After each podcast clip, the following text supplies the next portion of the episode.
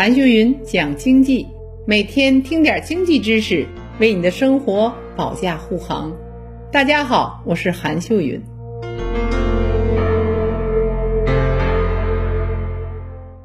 说起泽连斯基，可能有些人会陌生，但说起最近被广泛关注的俄乌局势，你就能猜到他是谁了。没错，他就是乌克兰的现任总统，仅用了四年时间。就从一个喜剧演员转型为国家总统，这也真算是一个传奇人生了。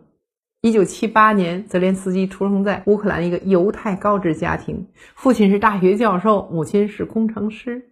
这种家庭背景早已超过乌克兰的大部分人。他本人也很争气，从小就多才多艺，是典型的别人家的孩子。良好的家庭教育培养出的情商和智商双高的泽连斯基啊，高中毕业后就直接进入父亲任教的基辅经济大学法学院。但业余时间，他却背着家里人，课外全是去参加文艺相关的活动，来实现他的演员梦。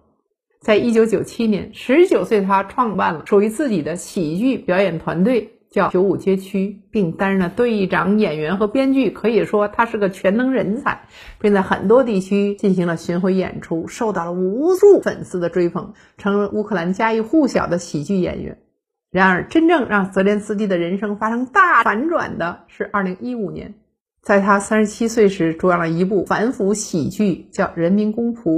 这一部剧讲述了一个历史老师因为上课时啊，无意间吐槽当局政府，被上传到网络后爆火，最后逐步走向政坛，当选总统的故事。该剧一经播出，就成了乌克兰国家电视剧年度收视冠军了。剧情发展看上去就已经很魔幻了，但没想到的是，现实比电视剧还要魔幻。泽连斯基就是凭借着超高的人气，即使毫无执政经验，却在2019年乌克兰总统竞选中击败了前总统，以创纪录百分之七十三点三的支持率当选为乌克兰史上最年轻的总统了。不得不说，乌克兰人的心真的大，居然放心把国家交给一个毫无政治经验的菜鸟手中。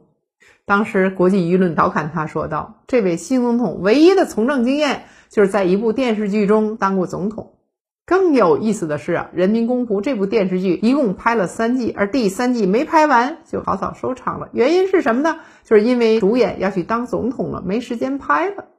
然而，在他三年的执政生涯中，总统之路并不顺畅。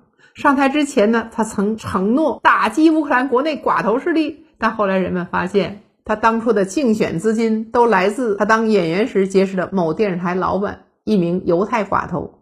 当他当上总统后，泽连斯基就把一些电信产业交给这位幕后的金主。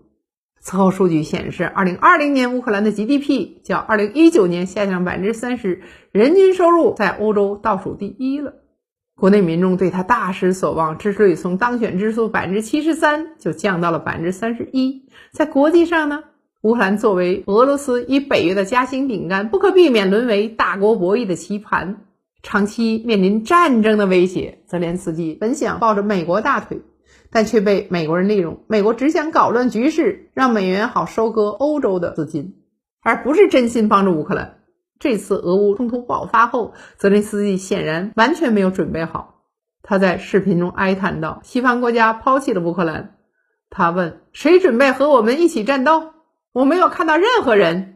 出现在镜头前的他，没有了往日西装的格律，而是穿着那只标志性军绿色半袖，面色凝重，脸上还有没来得及刮掉的胡须。网上有人这样调侃泽连斯基说：“我本来是个喜剧演员，你们怎么能让我出演战争片呢？”普京曾经这样评价泽连斯基说：“他是一个优秀的喜剧演员，却让自己的国家变成了悲剧。”目前啊，俄乌局势还未明朗。战火之下，说到底受苦的还是普通百姓。乌克兰人民可能也没有想到，他们会同他们的总统一样，正在经历着从喜剧到悲剧的演变。最后，我想说，我们生活在一个伟大和平的国家是多么的幸运！也祝愿世界和平，远离战争的苦难。好了，这一期就到这里，让我们下一期接着讲。